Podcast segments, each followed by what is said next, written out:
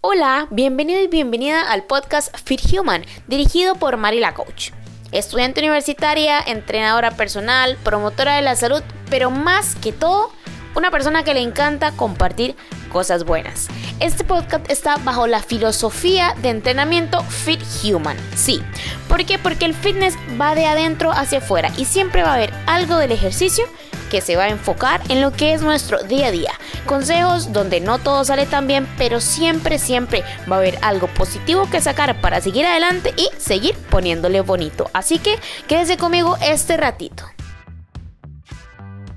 Bienvenido y bienvenida a nuestra primer edición del podcast. Yo estoy súper contenta porque realmente lo que quiero es compartir solo cosas chivas y hoy vamos a empezar hablando de la vida es una maratón, pero nosotros solo queremos hacer sprints. Algo típico que nos pasa a todos y más ahora que estamos empezando el 2020, nos ponemos metas así super full donde queremos alcanzar todo así como que para ayer y creo que ese es el mayor problema que podemos tener los seres humanos. Pero quiero hablar justo de dónde nació la palabra maratón, la historia de la maratón, ya que si usted no sabe, pues bueno, una maratón consiste en una carrera por lo general de 21,5 kilómetros a 42 kilómetros y las más largas que son de 232 kilómetros o aún más. ¿Y dónde nace la maratón? Pues bueno, permítame contarle que esto se basa en un soldado que se llamaba Fidipide, sí, Fidipide, que para el año 490 a.C. corrió a lo largo de 40 kilómetros que separaban la ciudad de Maratón de Acrópolis de Atenas, porque tenía una tarea precisa de ir a comunicar cierta información. Imagínese usted caminar 40 kilómetros terrible en ese momento. Pues bueno, ahí fue donde nació. Imagínese usted. En pocas palabras, la historia nace ya que después de la gran hazaña que cumplió este caballero, para la primera Olimpiada de Atenas en el 86, pues estableció una carrera en honor a lo que hizo Filipide. Efectivamente, como acaba usted de escuchar, la cual duraba exactamente los kilómetros que recorrió este caballero, 40 kilómetros. Pues bueno, a lo largo del tiempo se fueron aumentando los kilómetros hasta llegar hasta 237 kilómetros o 240.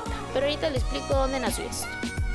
Ahora bien, al ser de larga distancia, pues para eso se necesita una gran exigencia y son muy muy agotadoras. Por lo que esto se modificó y también se hacen las medias maratones de 21.5 kilómetros como comenté anteriormente. Pues bueno, o también de 23 o 25. A lo que voy es que imagínense usted, uno caminando qué troleada se pega uno. Bueno, yo soy de Costa Rica, entonces si me escucha de otro lugar, troleada es cuando uno camina y termina con los pies hirviendo. 40 kilómetros, ahora imagínense 237. Que de hecho los primeros 237 kilómetros que se hacían de maratón era de Atenas a Esparta. Ojo. Entonces, ¿a qué voy yo con eso? Claramente es más fácil hacer un sprint ¿Por qué? Porque uno llega rapidito. Usted agarra y saca toda la energía que tiene y ya, chan chan, como diríamos nosotros. Pero el maratonista tiene que tener una resistencia. Esos piecitos, esas rodillitas tienen que ser bien resistentes. Y así somos nosotros en la vida. Y ahora bueno, ahora que le de maratón, hablemos de la energía. Ya que nuestro cuerpo tiene diferentes fuentes de energía a la hora de hacer ejercicio. Ahora bien, ¿cuáles son esas fuentes de energía? Eso va a depender según el tipo y la exigencia que hagamos cuando hacemos un ejercicio. Yo esto quiero que lo analicemos de forma directa junto con lo que es la motivación y la disciplina. La motivación es lo que necesitan los sprinters, pero la disciplina y la constancia es lo que necesitan los maratonistas. ¿Ok? Algo muy importante según la RAE, que estas dos palabras para mí son fundamentales hoy en el podcast, es el ser consistente, que es la duración, estabilidad y solidez. Ojo, que yo sea sólidos y estable en lo que hago. Pero ser persistente es mantenerse firme y constante. Entonces, si yo soy consistente, yo duro y soy sólido. O sea, no me bota, pero el mayor gigante que venga a empujarme. Y ser persistente es mantenerme firme y constante. O sea, todos los días hacer algo. Como se ve mucho en Instagram, el poder del pequeño acto diario. En esa famosa frase motivacional. Pues bueno, Ahora hablando de eso, si queremos verlo de forma directa con la motivación, esto sería como el sistema aeróbico o anaeróbico. Bueno, vamos a ver eso. Esos unos conceptos que se utilizan mucho en el tema de fitness y la disciplina que sería a largo plazo para la maratón. Entonces, cuando nosotros estamos utilizando el sistema aeróbico o de fosforilación oxidativa, usted decir, ¿qué es ese enredo de sopa de letras? Pues bueno, vamos a entender esto. Cuando nosotros utilizamos este sistema, la producción de energía es relativamente lenta. En este caso se utiliza mucho el oxígeno, ¿ok? Entonces eso sería como en una maratón. Cuando yo en una maratón son horas, dos, tres horas, ¿verdad? Dándole, dándole ahí a la caminada o a la trotada. Por lo cual se utiliza una gran cantidad de oxígeno, ¿ok? Ahora, en esos deportes se acumula muy poco ácido láctico ¿Y esto qué es? Pues bueno, cuando uno acumula una gran cantidad de fatiga a nivel muscular y le termina doliendo las piernas, los glúteos, la espalda según el ejercicio. Cuando yo realizo este tipo de ejercicio, que es de lenta o moderada intensidad, aguanto muchísimo más, utilizo más oxígeno y acumulo menos ácido láctico. Ahora, cuando hacemos ejercicio anaeróbico, ¿verdad? En este caso los sprints. Cuando uno quiere ir full, ya sí, pero inyectadísimo o inyectadísimo de hacer eso, se utiliza, se utiliza el sistema metabólico anaeróbico, ¿ok? Que este produce energía a través de dos sistemas, el láctico y el aláctico. Y usted dice, ajá, ¿y qué? Pues bueno, aquí es donde yo obtengo la energía rápida, la del chon chon, a lo que vinimos. 8, 15, 20 segundos o 120 segundos, dependiendo del nivel del atleta. Por ejemplo, el CrossFit, cuando se hace entrenamiento en intervalos, cuando se hace un sprint, cuando estamos en una bicicleta y rodamos muy rápido, cuando estamos en una clase de funcional donde se hacen muchísimos circuitos, ahí es donde uno empieza a sentir esas agujetas. Cuando usted está haciendo esos box jump o esos burpees, y ya el corazón se le va a salir, lo va a vomitar y no siente pero las piernas. Bueno, ahí es donde se acumula el ácido láctico, ¿ok? Entonces, pues bueno, el análisis de hoy va dirigido específicamente a eso. Nosotros tenemos dos fuentes de energía, física y motivacional.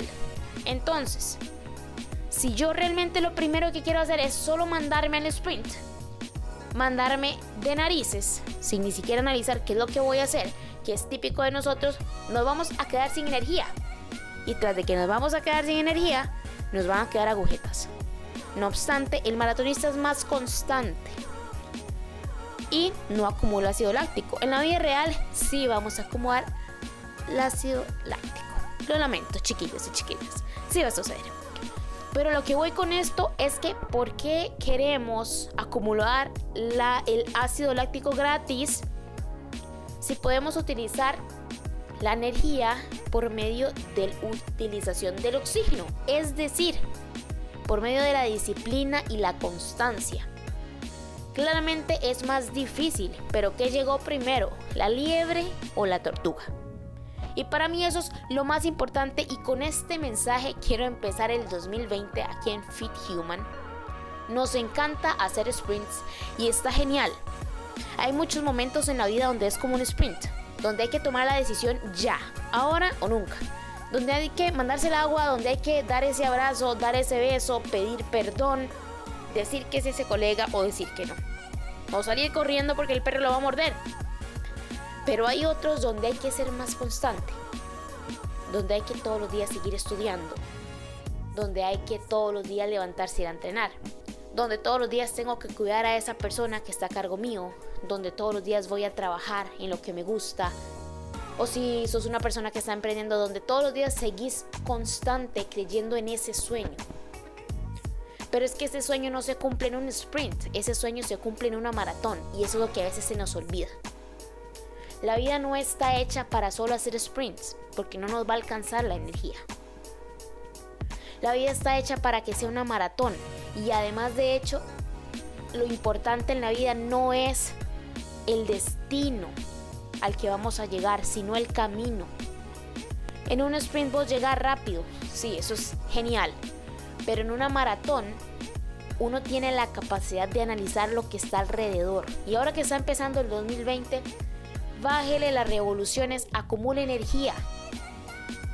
Que su energía aeróbica provenga de la disciplina, la constancia y la persistencia. Y que su motivación sea esa energía anaeróbica que le mande el bombazo cuando justo usted lo necesita. Porque necesitamos de ambas. Pero no se engañe con la idea de que el éxito se logra con sprints. Con que la felicidad se logra con sprints. Porque al final el proceso es más rico que el resultado. Y si para el 31 de diciembre del 2020 realmente quiere llegar con energía, guarde poquiticos de motivación. guarde poquiticos de persistencia, de disciplina, de constancia. Porque el entrenamiento es más que levantar pesas y ese es el análisis más profundo que siempre vamos a hacer aquí en el podcast conmigo. Cada vez que usted va y toma la pesa, la barra, va y corre o hace una clase grupal, hay algo en su mente que también se está modificando. Y entonces si eso se modifica y podemos ser persistentes y consistentes en el ejercicio, en disfrutar lo que hacemos, ¿por qué no hacer lo mismo con la vida? Somos atletas de la vida, todos hacemos un deporte diferente. Pero al final siempre va a llegar más feliz y más contento el que aprovechó el proceso que el que, discúlpeme mi palabra muy coloquial, llegó de pichazo. No se destrompe, no se cholle todo el tiempo. Si puedo utilizar la persistencia y la constancia, que es la que siempre le van a entrenar uno de los órganos más fuertes y músculos más fuertes, que es el corazón y el cerebro. Y eso fue todo por hoy, chiquillos y chiquillas, aquí en Fit Human. Fue un gusto para mí, Mari la Coach, empezar esta aventura en un podcast conversando un poquitito nosotros acerca de el entrenamiento de adentro hacia afuera.